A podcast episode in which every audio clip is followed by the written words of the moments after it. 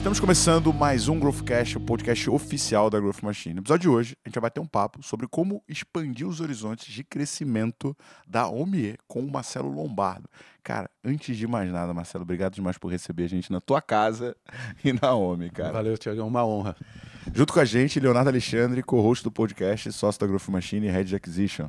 Cara, prazer imenso aqui estar tá aqui para assistir essa aula, né? Vai ser uma aula. Não, antes da gente ligar a câmera já tava uma aula aqui que minha cabeça tá fervilhando, né? Mas agora a gente vai para um papo brabo. Bom, antes da gente começar, eu queria falar sobre o nosso patrocinador e parceiro, a Zorro, né? A Zorro, ela tem uma suíte completa de soluções que viabiliza com que pequenas e médias empresas tenham acesso à tecnologia, inclusive Zorro CRM, que, cara, dá uma produtividade e uma eficiência enorme no teu time comercial. Estamos deixando o link no primeiro comentário desse episódio para você ir lá e conhecer. Aproveita, usa a Zorro. Marcelão, me conta uma coisa, cara. De onde que surgiu a ideia da Homem, né? E como é que foi assim você conceber uma startup dentro desse processo de RP que é extremamente tradicional? Bom, a ideia ela, ela veio de uma dificuldade, né? Como, como sempre. A gente competia, na minha empresa anterior, a gente competia num mercado que estava muito difícil, né? que era o mercado de RP Enterprise. Tá? É um mercado muito Qual diferente. É o tua primeira empresa? Era a New Age Software. A New Age, pode crer. Pode Lembrou? Pode crer, lembrei. Cara, eu acho que até um ponto importante é ressaltar qual é o porte da OMI hoje, o que, que você pode trazer de dados pra É, gente. cara, big numbers, né? A gente falou sobre Tá. 120 mil clientes. O que, que você pode falar sobre, sobre o tamanho que você está agora? Até pra galera entender quem não conhece a OMI. Cara, hoje a gente está com 150 mil clientes, a gente ah, fez sete M&As nos últimos dois anos, ah, sempre numa cabeça de M&A de complementar produto, né? não necessariamente de ganhar mercado. A gente está operando num mercado gigantesco, um addressable market de 6 bi de dólar, né? que é muito maior do que o que a gente estava antes de Enterprise. Ah, conseguindo crescer eh, 76%, é, foi o que a gente cresceu do, ah, do ano passado. Esse ano a gente quer entregar um, um crescimento semelhante, 1.700 pessoas no time. né? Então, Total de captação até agora, quanto você levantou? a gente levantou 126 milhões de dólares ah, com VCs numa, num, num seed, série A, série B. Ah, até a série A foi só com, com VCs nacionais, só que VCs nacionais bacanas, tipo a Stella, do, O Edson, que já passou por aqui. do nosso querido Edson Rigonati. Série B a- já entrou a Revealed, que é um fundo eh, de Nova York, porém eh, com um foco muito bom em América Latina. Série C, que foi em 21, quem liderou foi o SoftBank, com participação da Tencent da, e de várias casas assim muito, muito top, como a Dynamo, a Velt, a Bulgari, a Hicks Capital, Brasil Capital, além da Endeavor Catalyst. Caraca. Okay. Beleza, beleza, beleza. Seguindo, seguindo bem o roteiro, né? Seguindo bem, agora a gente pode ouvir um pouquinho da história. Cara, como Mas você concebeu a OMI, né? E, e um pouco, conta um pouco de como é que foi essa tua trajetória de sair de um negócio tradicional para uma empresa inovadora, para uma startup. Tá, cara, são primeiro são mundos muito diferentes, né? É, só para você ter uma base de comparação, se você tivesse na minha empresa anterior, se você tivesse menos do que 500 mil para começar o seu projeto, para dar início, assim, eu tinha preguiça de estender o braço para atender seu telefone, cara. Não era cliente. É. ah, agora, hoje em dia, por 500 reais, a gente, a gente atravessa São Paulo numa quinta-feira à tarde, chovendo, véspera de feriado. então, são, são mundos bastante diferentes. Aqui é um, um mundo de alta quantidade de um negócio padronizado, ali um mundo de menor quantidade de coisa customizada, tá? Só que a vida estava muito chata. tá? É, a gente estava competindo com players internacionais, com um brand muito forte, e todo mês era a mesma, mesma coisa. Você ganha três clientes do concorrente nacional e perde três lá pro alemão, né? Então, Teu faturamento flat, né? é, você estava fletado ali, sabe? Trocando seis por meia dúzia, você não via perspectiva e isso estava machucando muito, né? A gente é, entrou numa briga, a gente sabe que entrou tarde, muito tarde nessa briga de RP Enterprise. Né? É, é uma- é, essa briga começou 20 anos antes da gente entrar, nós entramos tarde e foi uma corrida que nós perdemos, sinceramente falando. É, só que a gente falou assim, bom, a- qual que é a próxima corrida? A próxima corrida pequena e média. Essa nós não vamos perder. Então a gente incubou essa ideia dentro dessa minha empresa anterior. Lá a gente criou uma célula com meus 10 caras mais gênio. A gente usou todo o nosso conhecimento para criar um produto do zero, só usando tecnologia nova, ideia nova para pequena empresa. No finzinho finzinho de 2013, a gente recebeu uma proposta de compra, de aquisição de 100% dessa minha empresa anterior por um grupo americano. É, eu pensei a respeito por mais ou menos dois minutos antes de tomar a decisão. Ah, tô brincando, não foi dois, foi dois segundos. e... Dois minutos foi se mudar para Balneário Camboriú. é verdade.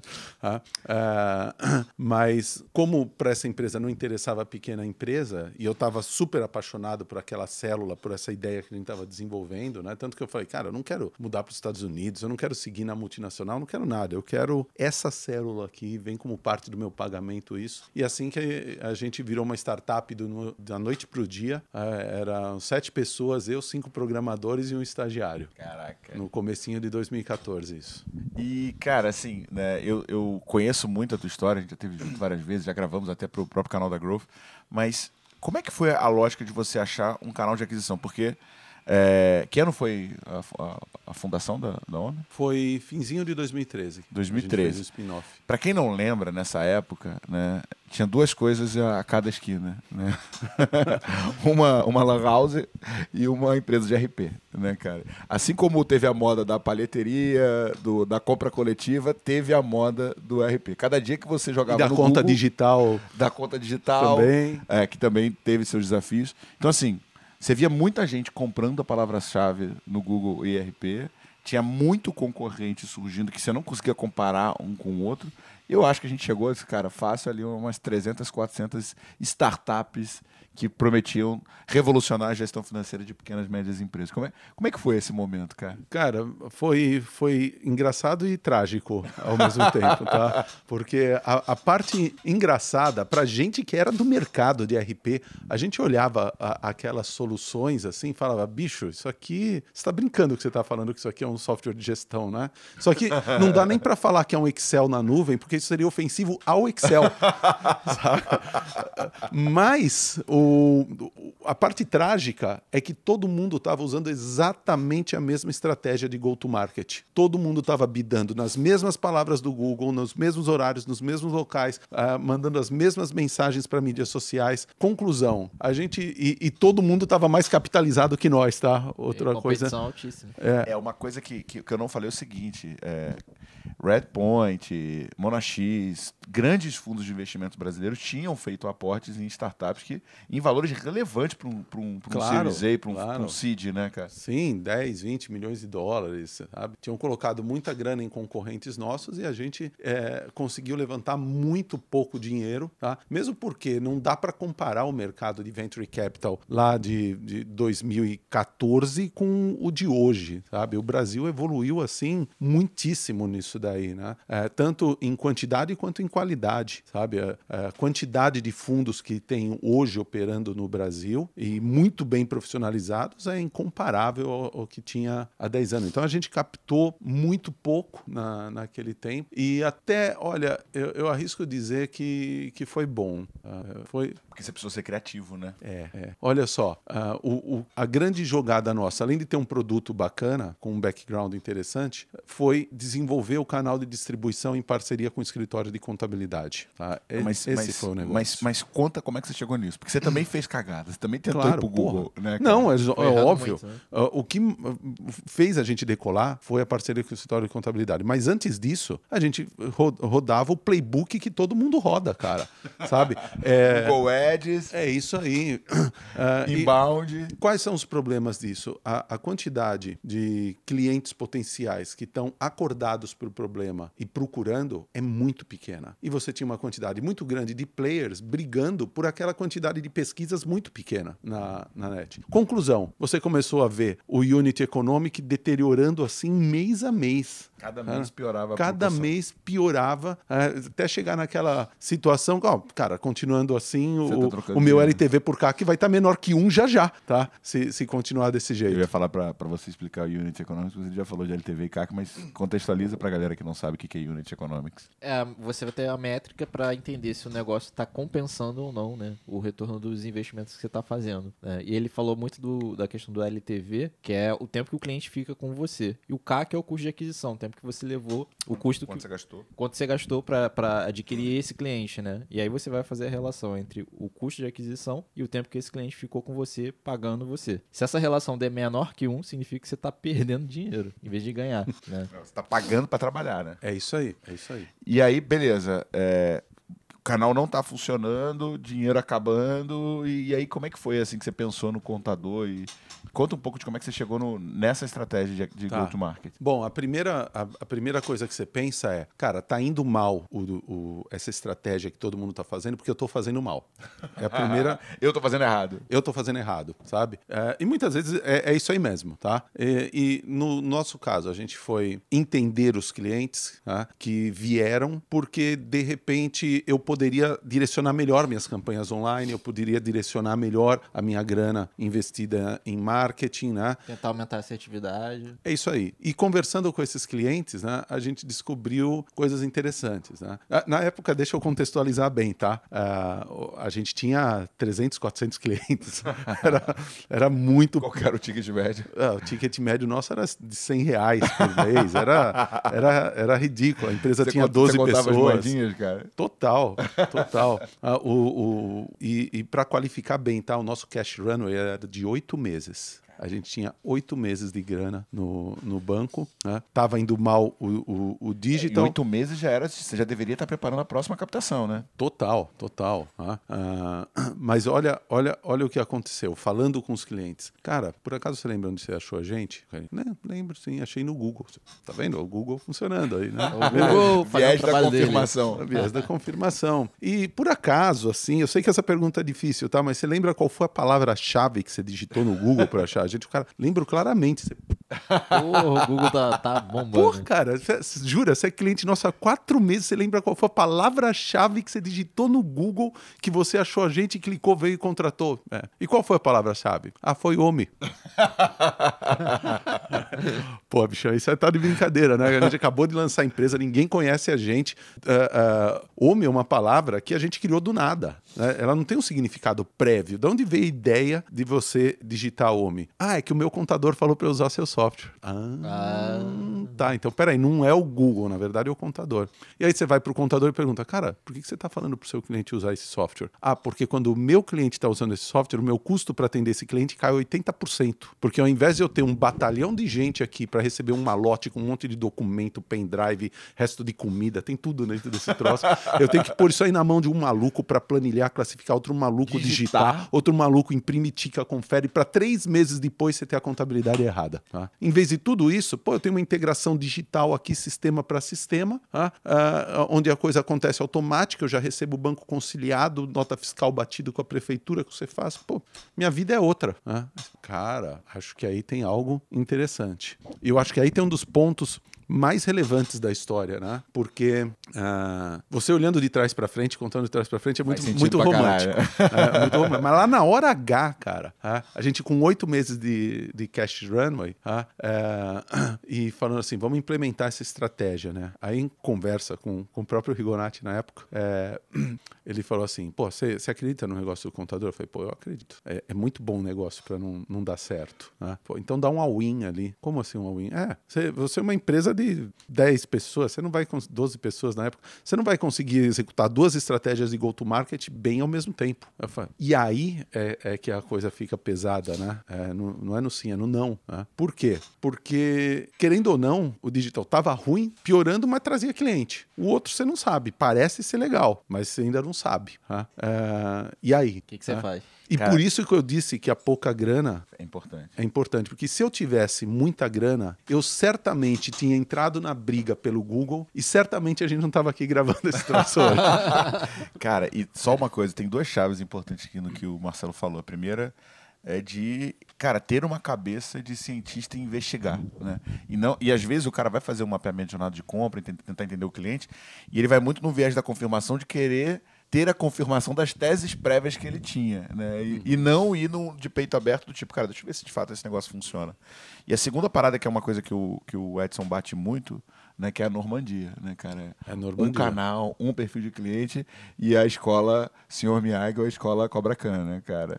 Cobra Kai, né? E- É, e, você foi para a é escola. Senhor Miyagi, né? Que você não tinha grana, você tinha que você tinha que fazer com o que você tinha, né?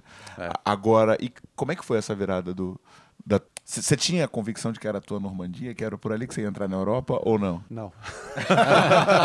não, eu tava, eu, eu tava olhando de trás para frente. É fácil falar, não, Marcelo, você fez a coisa certa. Você é, investiu num canal diferente, de um jeito diferente. Mas na, na época, a gente não tinha certeza nenhuma. Essa é a verdade. A gente foi assim, putz, ah, ou, ou a gente vai ah, arrebentar logo, ou a gente para isso aqui. Ia ser mais um dos que ficou no, no, no caminho, sabe? Porque, visto até minha experiência anterior, eu não tinha mais saco para aquele negócio que não é bom para você dar pulo de alegria, mas também não é ruim para você jogar fora, sabe? Aí você passa a vida, a vida na chamada No média termo ocridade. né? É, eu não tinha mais saco para isso, sabe? Então, cara, ou, Você ou a já gente tinha vai. vivido isso, né, cara? Eu já tinha vivido isso, eu sei como é ruim. E, aliás, é isso que a OMI tenta ah, resolver na, na empresa brasileira. Essa é a realidade da ampla maioria do- da- das empresas brasileiras. Ah, do ponto de vista do dono, ela não é boa para o cara ficar feliz, mas não é ruim também para ele jogar fora e arrumar um emprego. Então, ele fica ali na média ocridade. Ele, ele nasce, para de crescer muito rápido e fica para sempre na, na, naquela coisinha mediana que não é muito bacana, sabe? Tanto que uma, uma grande empresa no Brasil é uma média lá fora, né? Uma média empresa no Brasil, uma pequena lá fora. A empresa no Brasil não cresce. Esse é o nosso problema. tá? É, e, e eu acho que o que acontece meio que com o empreendedor, e, e foi o que você não viveu, é, em vez dele começar a ambicionar voos mais altos, mais altos, novas jornadas e tal, ele começa a tentar se condicionar, se satisfazer, né, cara? Se adaptar a essa mediocridade e esse mundinho que ele tá correndo menos risco, que ele tem uma vida mediana, né? Mas ele vai ter um negócio medíocre, né? O- o- e os que se aventuram ah, e fazem da forma errada pagam um preço caro, sabe? É, então, por exemplo, tem- é, a gente encontra empreendedor empolgado toda hora, tá? aí o cara vai lá, ele expande, ele ah, vou comprar mais estoque, vou aumentar minha loja, vou pôr mais um caixa, e dali a pouco ele descobre que tem um caixa dele roubando, que ele comprou material errado que vai ficar parado seis meses no estoque, etc. E aí ele se lembra, pô, quando eu era menorzinho, eu conseguia pagar minhas contas numa boa, tudo Vivia bem, funcionava. Aí Estados ele, ele dá uma- um passinho para trás e fica nessa mediocridade, sabe? É, é aí que a gente viu que é, falta o quê? Uma plataforma de gestão que encapsula a complexidade do, do ambiente de negócio, acesso a serviços financeiros e educação para o empreendedor, que são os principais pilares da, da OMI até hoje. É, é, é- é isso que ajuda a destravar. Beleza. Aí voltando ali, você no- na beira do precipício, com, com as peças do Acabou teu tomando avião, Uma decisão, né? com as peças do teu avião, e falou assim: será que vai dar tempo de montar? Reed Hoffman, né? Reed Hoffman. E aí, como é que foi? Tu pulou com as peças? A gente pulou com as peças. Demos um all-in, cara. Nós ficamos quatro anos sem pagar uma fatura do Google nessa empresa. Quatro anos. Quatro anos eh, se dedicando 100% ali só ao contador, a, a- a engajar o contador, entender o que faz esse cara estar engajado com você e, e ser seu parceiro. Cara, mas tem um ponto que é o seguinte, Marcelo. é, você errou antes de acertar, né? Conta um pouco do- da, da tua primeira tese, do contador vai vender. né? Ah, sim. Putz. E como é que você conseguiu encaixar isso? Porque também. É, é, você contando assim parece que foi fácil, né, mano? Pô, contador, mil maravilhas, ele chegou de braço aberto, você fácil. falou: vem cá, Marcelo, vem aqui. E o que, que você viu de mudanças, né, numéricas, assim, que te davam indícios que estava funcionando ou não? Bom, vamos lá, vamos falar para o lado do contador. 80% de redução do custo. Isso não é qualquer coisa. 80% é transformar cinco dias de trabalho em um dia. 80% é você atender cinco vezes mais clientes com a mesma equipe, cara. Que negócio no mundo você faz algo que melhora a vida do seu cliente e você abre 80% de margem? Nada. É, é tão legal que dá vontade de abrir um escritório de contabilidade. sabe? É, é, é muito agressivo. E, além disso, eu chego para esse contador e falo assim: bichão, ainda a minha mensalidade de software que eu estou cobrando, eu vou dar metade para você como, como comissão. tá? O que, que você espera de um bicho desse? Que ele vai virar seu vendedor? Que ele vai ficar louco? Que ele vai sair arrebentando de vender? tá? É, e aí a gente colocou esse plano em prática: era E transformar. eles venderam bem?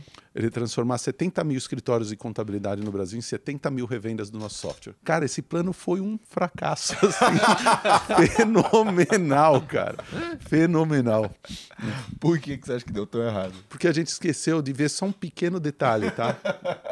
A pessoa, o ser humano, saca? O, o, perfil do cara. O, o contador, cara, ele normalmente ele tem uma formação onde não é privilegiado nada de vendas, sabe? Então, é, não é que ele não, não, não sabe vender, ele não precisa vender, ele é comprado. Né? Você precisa de um contador, você vai normalmente por indicação, por referência, etc. Então, esse pessoal, ele é comprado, eles não estão acostumados a ter que vender, sacou? É, e nem, e nem você tem a opção de não ter contador contador, você é obrigado a ter contador, né? Então, acho que tem essa combinação dos dois, né? E tem, tem mais do que isso. O problema que está na mão do contador para ele resolver é medonho, cara, sabe? Então, esse cara, ele tem uma vida muito difícil. Ele não tem um. Ele está, ele está sempre 120% alocado. Tá? Então, a probabilidade, é, mesmo que esse cara tenha perspectiva de ver que a vida dele vai melhorar muito, mas ele vai ter que, que dar um sprint a mais agora para ter essa melhora. É quase impossível. Não é que ele não quer, é quase impossível, cara. Sabe? Ele está com uma fiscalização baixando em dois clientes dele, com os SPED atrasados, declaração de imposto de renda batendo.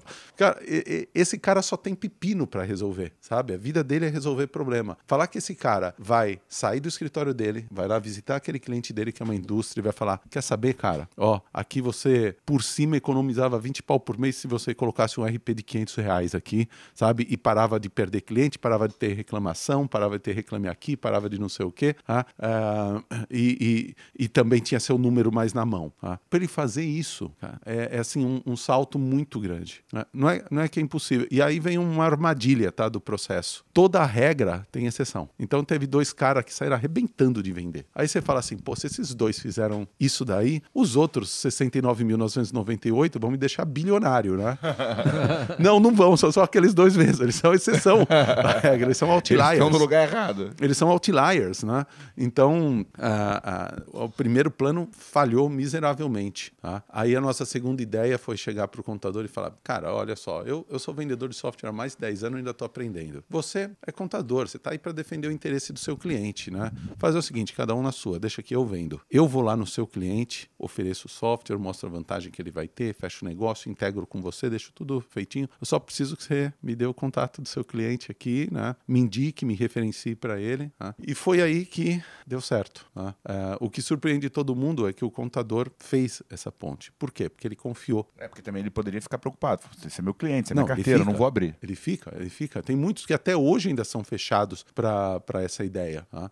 E, mas ele confiou. E só para a galera ter uma noção, você tomou a decisão de parar com o Google quanto tempo você tentou no modelo que não deu certo e quando que você conseguiu encaixar? Porque você tinha oito meses de caixa, né? Sim. Ah, tudo isso foi, foi muito rápido, tá? É, e uma coisa importante, eu acho que desse momento de você desvendar mistérios né, e pôr as coisas funcionando, cara, é quando o founder tem que estar tá lá. O founder tem que estar tá lá fazendo a coisa. Não é mandar alguém, ó, vai lá, entrega esse discurso para esse contador, vê se cola, volta aqui, me dá o feedback, a gente ajeita e vai, e eu vou te mandar visitar outro, tá? É, não. Você ia lá, pessoalmente. É você ir lá, cara. Isso faz toda a diferença. Porque quando o cara deu uma resposta meio torta, é, você já solta outra pergunta na.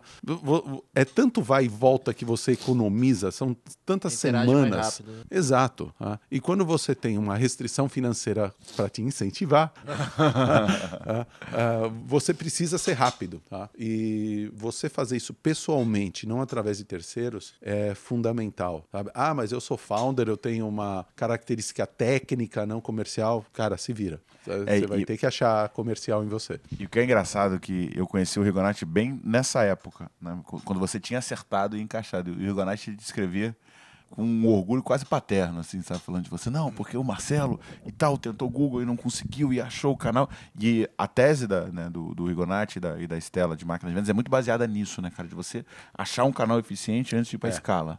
Né? É. E, e, você fazer um canal por vez. Né? Um canal por vez. Exato. Ah, é, é, que essa, essa felicidade dele ela tem, tem, tem um, um, outro lado também. Tá? No mesmo bet que investiu na gente, eles investiram em mais umas três empresas. E todas as três deram write-off. Sério? É. e a grande diferença entre a OMI e essas empresas é que a OMI fazia o seguinte: eu vendo RP para PME em parceria com contadores, ponto. As outras falavam assim: ah, eu vendo o meu sistema uh, de billing aqui para pequenas, médias e grandes empresas através de marketing digital, canais representantes uh, e, e, qualquer outro modelo que vier. Aí você olha assim: uma empresa de 20 pessoas vai conseguir gerenciar canais, marketing digital, venda touchless, venda assistida. Jura? Né? A grande probabilidade é que você vai fazer mal todas elas. Você é um pato, né? Você Exato. nada, você anda e você voa. Você faz os três mal, mas você faz os três. É, e aí, fatalmente, vai acabar a grana. E como é que foi? Che chegando próximo dos oito meses, você conseguiu captar de novo? Uh, não, a gente conseguiu andar super bem. Você breakivou? Eu, eu quase breakivei. Tá? Uh, a gente depois fez uma, uma outra rodadinha seed. Tá? Uh, e depois dessa rodada seed, eu, eu, por quase três anos, eu cresci três dígitos, 300%, 400% ao ano. Sem só com externo. caixa, sem, sem capital sem externo. Cara, e até uma coisa assim que a gente sabe de muitas startups e de, de muitos fundadores é que às vezes, por uma ansiedade ou por esse né, desejo, boa parte dessas empresas que a gente falou que começaram uhum. junto, fizeram captações elevadíssimas em estágios muito iniciais que eu não consigo entender que tipo de valor esse cara defendeu para conseguir proteger o cap table, né? E você para o oposto disso, você conseguiu preservar as suas ações sem precisar Thiago, se, dar uma explicada o que, que são esses termos, né? É, pra, pra nossa é... Então assim, é, o cap table é, é, mais ou menos o quanto que fica de ação para os sócios, né? Porque quando você está investindo, cada rodada você coloca dinheiro e aumenta o valor do negócio, mas você dilui o, o percentual de ação dos fundadores. E os fundos eles têm uma preocupação muito grande se os, os fundadores vão estar motivados a conseguir chegar até o final, porque a cada rodada você tem um pouco mais de diluição, você tem menos participação e pode ser que uhum. chegue no momento que você fala, cara, tenho tão pouco participação que não tem mais sentido eu continuar nesse negócio. Né? Então, é, eu segui esse outro caminho, mas também não estava certo. Sério? Você deveria ter ido mais rápido? Não, eu, eu, eu, devia ter captado Por quê? antes. Porque, cara, a gente aprende a, a, na, na vida que a solução não está em nenhum dos extremos, sabe? Não está em eu captar no meu seed 20 milhões de dólares, sabe? E nem em eu falar, eu vou só com capital próprio e vou, vou fazer. Eu lembro de um, de um momento que eu tive uma mentoria pela Endeavor com um cara hoje que é o presidente da DA, né? o Martin Scobari. Caraca. Ele foi meu mentor pela Endeavor num programa Scale Up. E ele olhou meus números assim e falou: Isso aqui é, é verdade? LTV sobre CAC de 17? Isso aqui é verdade? É, é verdade. Tá? E é, é, esse CAC aqui é verdade? É verdade. Tá fazendo merda. Então, por que, que você não tá pondo 10 milhões de dólares em venda agora mesmo? É porque você é, é, é um débil mental ou só um autista? Uh, mas, apesar da delicadeza. ele falou exatamente assim. Falou literalmente essas palavras. e legal que, falando com ele depois de alguns anos, ele esqueceu que ele ah, falou é? essas palavras, mas foram fundamentais na, na, na hora, né? Porque, na verdade, o ponto dele era o seguinte: Cara, se você desenvolver uma estratégia de go-to-market tão eficiente, tão eficiente, ela vai ser copiada. E tem nego deep pockets por aí, tá? E se você não tiver capitalizado, você pode perder no próprio jogo que você criou. Tá? Você pode. É, porque pode vir outro copiar e fazer mais rápido. Exatamente, muito mais, mais bem capitalizado. Tá ali a fórmula que o cara já testou. Você já gastou o teu P&D validando essa hipótese, ele só vai executar. Eu, eu, eu gastei não só o P&D de tecnologia, mas o P&D como comercial, né? Até chegar no discurso que funciona com o contador, o discurso que funciona com o cliente, tudo isso é, é, é muito investimento de tempo. Deixa eu só fazer um e paralelo. quase eu perdi o jogo, tá? Por quê? Por quê? Por quê? Uh, lembra daqueles 300 malucos ah, que tinha ali atrás? Quando a gente começou a dar certo com contadores, eles falaram, quem que é aquele idiota lá? Opa, ah, é. O que, que esse idiota tá fazendo? Pô, Vou isso daí igual. eu faço igual. Ah, vamos, vamos que vamos. Só que os caras estavam muito mais capitalizados, sabe? E foram muito agressivos e eu quase perdi o game que eu criei quase. Tá? Eu, eu, quando o, o, eu ouvi isso da, do Martinho, no dia seguinte eu parti para a captação, e aí ficou claro o erro que eu estava cometendo, porque eu chegava para os fundos e falava, cara, eu quero captar, esses são meus números. Ele fala, esses são seus números? então, como que eu nunca ouvi falar de você? Só ouvi falar daquele outro ali, de você eu nunca ouvi falar. Tá? E aí você explica, é não, é que eu estava fazendo com o próprio caixa. Então, assim, eu não vinha em, eu não, não fiz uma reunião com um investidor por dois anos e meio. Caraca. E... Só, deixa eu só fazer um paralelo que é importante. É, quando a gente fala de CAC LTV, É, a gente fala que um negócio tradicional tem que ter uma proporção superior a 3, porque é sinal de que para cada um real que você gasta em marketing, você gera 3 de receita. Uma startup, uma empresa inovadora, uma empresa que está crescendo, que criou um product market fit bom, um encaixe entre o produto que ela vende e o mercado bom, ela vai fazer uma proporção superior a 7. Só que quando você aumenta muito esse número, é semelhante a você estar dentro de uma Ferrari com um tanque cheio de combustível e andando de primeira. Porque você tem uma capacidade de motor e de tração muito mais alta, que, em especial, você vai precisar aumentar a estrutura comercial, que no primeiro momento vai fazer teu CAC e LTV cair uhum. lá embaixo, porque você está trazendo vendedor que não traz resultado, só traz custo. Mas depois que esse cara rampa e está eficiente, você de novo começa a ver essa vertente. Exatamente. Só que, quando você fica com um número como o que você citou, 14, 17, é nítido que você está abrindo mão de velocidade por um excesso de eficiência. Né? É, e, e, e é nítido também que eh, quando, a, além desse número, você olha o, o, percentual de crescimento e o addressable market fala, cara, você podia estar tá indo muito mais rápido, tem muito mais cliente do que você está trazendo para dentro aqui. Né? Fica, fica nítido que você está criando a situação para você ser copiado, e nós fomos muito copiado, fomos copiado no, no, no website, em cada cada palavra que, que a gente falava. Você punha um post no blog, com... na, dois dias depois estavam os concorrentes com o mesmo post com as mesmas palavras que você está falando, falando que a ideia foi dele, saca? Cara, isso, e eu... isso irrita, cara. Não, mas Só é que a questão é que se eles ficassem maior, que você ia parecer que a ideia foi dele. Né? É claro, a, a história contada seria outra. Pensando numa. A gente tem uma camada de negócio, que é um produto que está uhum. escalando uhum. muito nosso, que é o 10x, que é um modelo de acompanhamento onde eu valido o processo do cliente. Eu dou acesso a todo o conteúdo e os modelos, uhum. mas eu valido, então por isso eu tenho uma correlação é, maior de quantidade de clientes por especialista, então ele é um produto mais escalável, mais acessível. E eu estava olhando para uma coisa de começar a colocar ou um, ou um, um hub ou, ou um gestor de fechamento financeiro uma proposta comercial e morder um percentual da transação.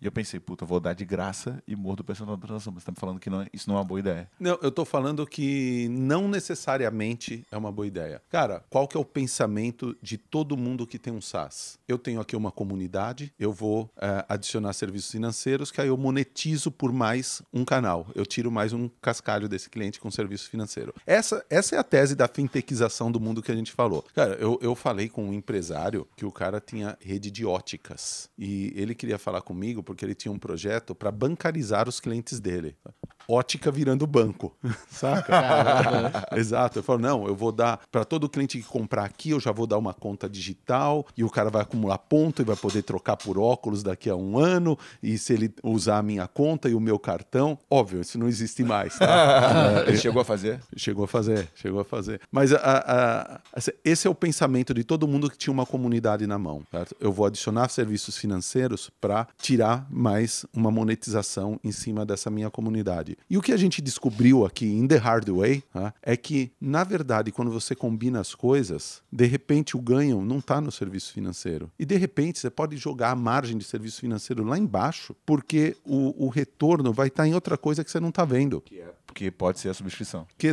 exatamente. Então, como eu disse, a minha receita de software com esse grupo de clientes dobrou em, em dois anos, mesmo, é, aí vem a definição do Net Dollar Retention, mesmo eu tendo perdido logos, perdido clientes no caminho. Eu vendi, por exemplo, 100 mil dólares aqui, depois de 30 meses, eu tenho 200 mil dólares. Só que em 30 meses eu perdi muito cliente, né? Empresas fecham, empresas abandonam, é, é normal, tem a mortalidade normal da pequena empresa, e apesar disso a gente dobrou o, o, o valor que vem vendeu quando chega em 20, 24, 30 meses. Ah. Você chegou, algum momento, você chegou perto de quebrar ou de, ou de, ou de tipo, da homem deixar de existir ou isso nunca aconteceu? Não, além disso, você já pensou em desistir? É, então, é, eu, eu, queria jogar essas duas ah. coisas. Ah, pô, várias vezes, cara. várias vezes. E o que te fez continuar? O que, que me fez continuar é uma crença que a gente estava fazendo a coisa certa, que a gente estava perseguindo um propósito, sabe? É, é, é muito assustador quando você ouve um, um um empreendedor falando que o sonho dele é virar um unicórnio ou é fazer um IPO, sabe? Eu acho muito assustador isso daí, porque coisas horríveis acontecem, cara.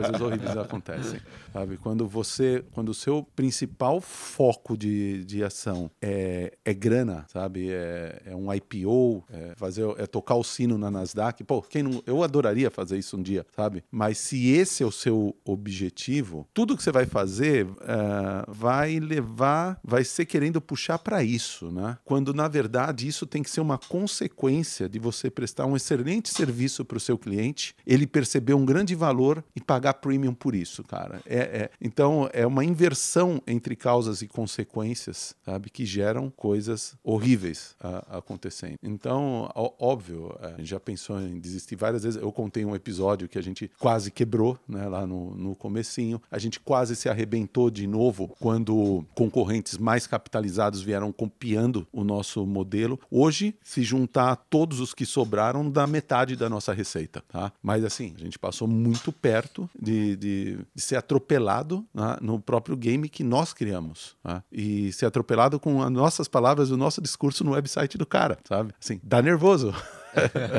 essas coisas, mas uh, você tem que ter bastante crença uh, e, e, e, crença não é não é fé, né? Fé é, é crença sem evidência, né? É, eu digo, é crença com evidência na, no que você está desenvolvendo em termos de produto, de visão de mercado uh, e de público-alvo também. Para quem assistiu até aqui, tá? Se você, primeira coisa, se você ainda não é inscrito no canal da Growth, se inscreve, deixa sua curtida. Se está ouvindo pelo Spotify, dá cinco estrelas, porque você ficou até o final, você gostou gostou desse negócio aqui. E aproveita e se inscreve. Toda vez que a gente lançar um conteúdo novo, você vai ser avisado. Você não precisa ficar buscando no Spotify para achar o Growth Cash. Outro ponto importante, para quem tem um desafio de máquina de vendas, tá? Imersão Growth Machine, link na descrição desse episódio ou no primeiro comentário. Você passa três dias comigo. Eu vou te ajudar a desenhar uma estratégia campeã para montar o teu processo de aquisição de clientes e conseguir crescer Talvez não tanto quanto o Marcelo, mas numa boa velocidade. Talvez mais, não sei. Onde que você acha que vocês vão chegar e, e, e esse crescimento que vocês tiveram até aqui, vocês vão conseguir manter? Claro que não. Esse crescimento vai... aliás, não chegou ainda o momento de alto crescimento na empresa. Cara. ainda não chegou. Por quê? Cara, uh, vamos, vamos, supor que você é um, um, é um alien, tá? Você está no seu disco voador, você viajou a galáxia inteira, aí você pousou aqui e você constatou algumas coisas, tá? Primeiro, que esse é o país mais complexo da galáxia, sem dúvida. Tudo aqui é complicado, cara. Não tem nada simples. Não tem nada simples. Todas as regras de negócio tributário, tudo é extremamente complicado. Tá? E aí você vê que nesse lugar que, que você pousou seu descobridor, que é, é o país mais complexo da galáxia, 80% das empresas não usam um software de gestão. Pô, não faz o mínimo sentido. Tá? Não faz o mínimo sentido. Em outros países que não tem nem nota eletrônica, tá? tem lá 70%, 80% de adesão a um software software de gestão pelas pequenas empresas. Pô, tem um problema cultural muito grande aqui. Nós vendemos gênero de primeira necessidade, cara. Um software de gestão é, é, é o alicerce sobre o qual você constrói seu prédio. Nenhuma empresa cresce sem gestão. E um software de gestão é esse alicerce. Você vai construir seu prédio em cima da areia? Não vai. Tá? É, é, um requisito para qualquer um que quer criar um negócio que funcione é gestão. Tá? E você encontra essa situação bizarra tá? no, no, Brasil. E por que, que é isso? Isso é um, é um problema cultural, né? é algo cultural. Deixa eu descrever para você como uma, um processo de venda típico nosso, que eu acho que isso vai ficar bem evidente. Tá? É, um contador, por exemplo, me liga e fala: Marcelo, eu estou com um cliente aqui, cara. o cliente precisa urgente do seu software, tá? O estoque dele está uma grande bagunça, ele está fazendo um monte de compra que está ficando aí parado no estoque porque não vende, ele não sabe se tem, vai ter dinheiro para fechar o próximo mês, é, tem nota fiscal dele saindo errada, tem cliente dele recusando a nota, liga para ele, ele precisa do seu software agora. Aí você liga para o cliente, ô oh, cliente, aqui é o Marcelo da Home, né? o Léo, seu contador, falou que você está procurando um software para ajudar a gerenciar no dia a dia, né? Não, não tô. E, e, e como que estão as coisas aí na empresa, na operação, no dia a dia? tá tudo bem. Tudo normal. E esse é o problema, cara. Na cabeça dele, ele é uma pequena empresa, a vida dura e é assim que as coisas supostamente devem ser. Tá? O caos é normal. Exato, ele não está procurando. Tá? Ele acha normal.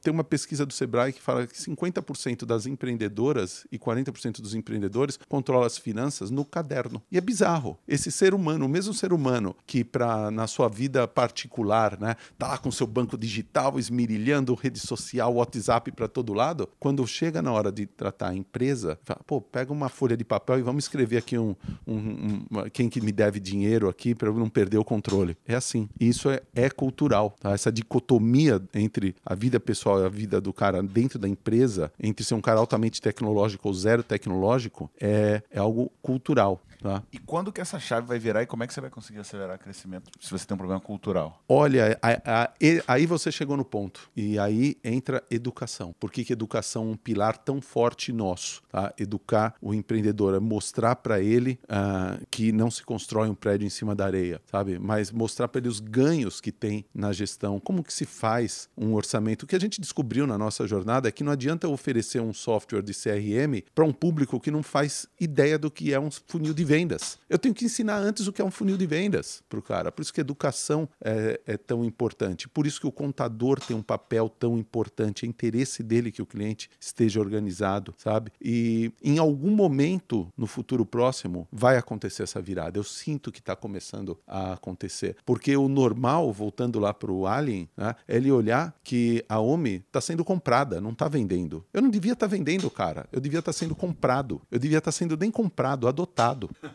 sabe? De, de tão é importante necessidade. e de tanto que a- o custo-benefício é favorável e de tanto que é uma necessidade. De- eh, o checklist mental de um empreendedor, estou começando um negócio, eu preciso do quê? De um contador, um certificado digital e um banco, uma conta bancária. tá? Cadê o software de gestão, cara? Devia estar nesse, nessa listinha, sabe? E eu percebo que está começando, quando começar a mudar isso, pô, é, o nosso público-alvo, tirando as empresas de self-employment os MEIs, ah, pô, tem pelo menos 4 milhões de empresas. Nós estamos com 150 mil, não é nada. Então, ah, a, a hora que tem essa virada é, é- é a hora super bem descrita num, num livro que super novo, acabou de ser lançado, do Geoffrey Moore, Inside the Tornado, de 95. Caraca. Tá? que a- a- ele descreve aqueles momentos que você já viu acontecer na sua vida. Num belo momento, ninguém tem smartphone e de repente parece que to- todo mundo tem. É o chat GPT hoje em dia. É, ninguém tem ninguém tem WhatsApp e de repente um, um- um- um smartphone sem WhatsApp é- é, É a coisa mais estranha que é a existe. coisa mais estranha que pode existir, sabe? E existem momentos assim de- é, é, que é o início do tornado, é quando realmente cai assim uma consciência coletiva, fala, putz, isso aqui é um negócio que eu já devia estar fazendo, tá? não são só aqueles inovadores lá do começo da curva, né? É, eu também devia estar fazendo, até chegar naqueles, naqueles retardatários que só compram telefone de, de tecla porque não fabrica mais o de disco, mas ele é empurrado pela, pela tecnologia. tá? Então a gente sente que esse momento ainda vai chegar, um momento que a gente ainda vai crescer três dígitos ah, ao ano, ah, mas é porque teve uma virada cultural e a gente está tá pondo muito investimento em, em empurrar também com mais velocidade para chegar nessa, nessa virada cultural. então Educação, nem né? começou, nem começou o momento de autocrescimento. E por que que você... Recentemente saiu uma notícia falando que vocês estão buscando lucro, né? Fazer 120 mil de caixa. Por que que você está olhando com essa visão agora? 20 milhões. 120 milhões né, de caixa e Até o fim do ano. até o fim do ano.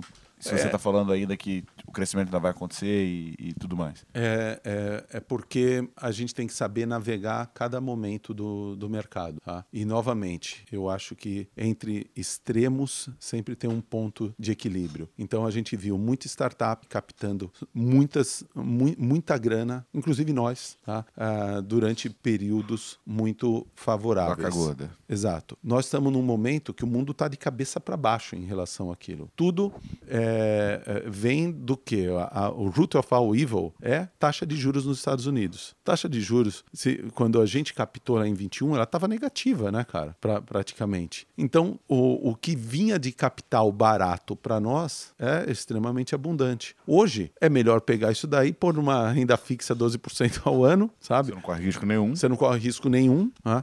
E, em- Os próprios múltiplos também da, da Bolsa de Valores estão ridículos, né? Tão, tão, tão irracionais, eu diria. Tão irracionais. É, tem empresa sendo tradada a um valuation menor do que ela tem em caixa, por exemplo, que é absolutamente irracional. Esquizofrênico. Porque o, Ir- o valuation de qualquer negócio, gente, é o quanto ele vale dentro de um modelo de cálculo, mais o valor que ele tem em caixa. Sim, é a mesma coisa. Quanto vale se eu comprar 100% das ações da empresa? Sei lá, eu vou gastar 500 milhões, vou, ganha, vou receber a propriedade da empresa, que tem um valor, e essa empresa ainda tem 600 milhões em caixa. Olha que irracional, tá? Você lucrou 100. Exato. Então, hoje a gente está no outro extremo. né? Então, antes você tinha gente pagando 30 vezes receita. Hoje você tem gente pagando menos do que uma vez receita em alguns dias. E até a empresa que está listada. É, é só olhar. Tá? Ah, tá, ah, essa circunstância de capital faz com que seja exigido da gente uma uma austeridade diferente. Por quê? Em primeiro lugar, tem que estar a segurança dos nossos clientes, a continuidade do negócio. Tá? Cara, hoje esses clientes nossos combinados, eles emitem quase 20 bi de nota fiscal eletrônica ao mês. Ao mês. Ao mês. Isso é quase 2% do PIB, equivalente a 2% do PIB passando por aí. Então tem muita responsabilidade. Eu não posso ficar sujeito uh, a, a, precisar de grana, sabe, uh, para o meu crescimento e não conseguir captar por essa circunstância de mercado. Não posso correr esse risco. E também não posso dar para os meus acionistas e meus investidores anteriores uh, o burden de ter uma alta diluição no momento de baixa de mercado, tá? numa eventual captação. Então, agora você tem que direcionar os canhões para eficiência operacional, para realmente ter um equilíbrio de caixa, para ter geração de, de caixa positivo, porque aí você fica muito menos suscetível a tudo que você não quer como gestor de uma empresa é estar tá lá encolhido num, num corner, tomando, tomando porrada e não ter alternativas. Você tem que aceitar uma alta diluição, e tanto que a decisão da maioria das empresas que foram pegas no contrapé do ciclo de fundraising, a gente, por sorte, acertou. Tá? Captamos na alta tá? e agora estamos com caixa legal no, no momento da baixa. Tá? Agora, empresas que foram pegas no contrapé, que estavam planejando fazer o fundraising em 22, agora em, em 23, a alternativa é ou eu aceito um valuation muitíssimo baixo, às vezes mais baixo do que do round anterior, que é o chamado uh, down round, ou eu vou desacelerar, vou mandar embora uma, uh, vou fazer um layoff mandar embora grande parte do time, desacelerar, uh, para não experimentar um, um, uma diluição tão forte. Tem, essa última tem sido a decisão da, da maioria. Então, é, eu, eu, diria que é uma adaptação a um momento específico de mercado tá? e que isso só é possível ser feito porque a gente nunca foi uma empresa louca, tá? A gente nunca foi uma empresa de, de captar e crescer a qualquer custo, tá? Se não também chavear desses modos é muito difícil. A, a, a gente no, no, no, no, começo da pandemia a gente ficou em break-even por um tempo também, tá? equilibramos porque não sabia muito bem o que ia acontecer. Então, é, esse é um, é um jogo difícil de ser jogado, mas é o jogo do equilíbrio, cara, sabe? E também, se o mercado vira de cabeça para baixo de novo no ano que vem, eu quero estar tá pronto para poder captar e investir pesado em crescimento de novo. Tá? E, e, mesmo que o meu, caixa, eh, o meu fluxo de caixa fique negativo. Então, você não está em nenhum extremo, sabe? E ter uma agilidade de poder navegar nos dois oceanos, eu acho que é o que é, é, é, é, o, é o jogo ganhador, cara. Porque o que muda a situação de mercado são fatores absolutamente fora do nosso controle. Animal, cara. Ó, e outra coisa, tira um print da tela, você que está assistindo pelo Spotify ou você que está vendo pelo YouTube. Joga lá nos teus stories, marca arroba tiago.th.reis.gm, arroba Marcelo Lombardo, tudo junto, né? marcelo.lombardo.br .lombardo.br e leonardo.alexandre.si Todo mundo que quiser isso vai ganhar um presente direto lá no teu, no teu, na tua DM, já está automático, você vai só ver o presente chegar. Se você fosse pegar uma máquina do tempo e dar uma dica pro Marcelo no momento 1, um, eu sei que faz parte né, da, da, história cometer os erros que você cometeu e talvez muitos desses erros tenham te trazido até aqui. Mas o que, que você acha que é o principal ponto assim que você se daria de dica? Ou, cara, presta muita atenção nisso ou faz isso que vai ser mais rápido?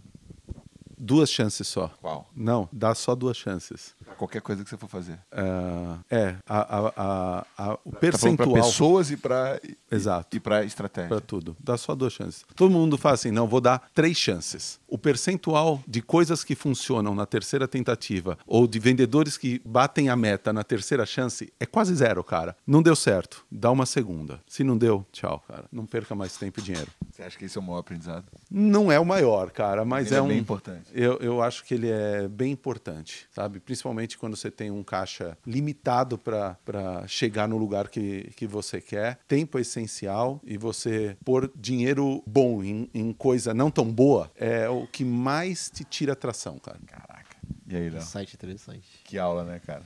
Cara, esse episódio aqui, meu Deus, tem que ouvir de novo várias vezes. Marcelo, cara, de novo, cara, sem ficar rasgando cedo, mas parabéns pela jornada, parabéns pelo trabalho, obrigado por receber a gente. Quem quiser trocar uma ideia contigo, conhecer a OMI, qual que é o melhor caminho, qual que é o melhor canal? OMI.com, website, chama no chat, uh, fala com, com o pessoal, vai ser um prazer atender todo mundo. Boa. Léo, quem quiser trocar ideia contigo, por onde te acha? Leonardo.alexandre.si. Bom, você joga Thiago Reis Growth Machine no Google, se você não me achar, o Léo tá, tá fora da empresa. É, e você procura Marcelo Lombardo no Google, você vai achar ali um pagodeiro. Esse não sou eu, tá? eu sou o outro que, que vai aparecer aí no LinkedIn também. Boa. Pra conta, galera. Valeu.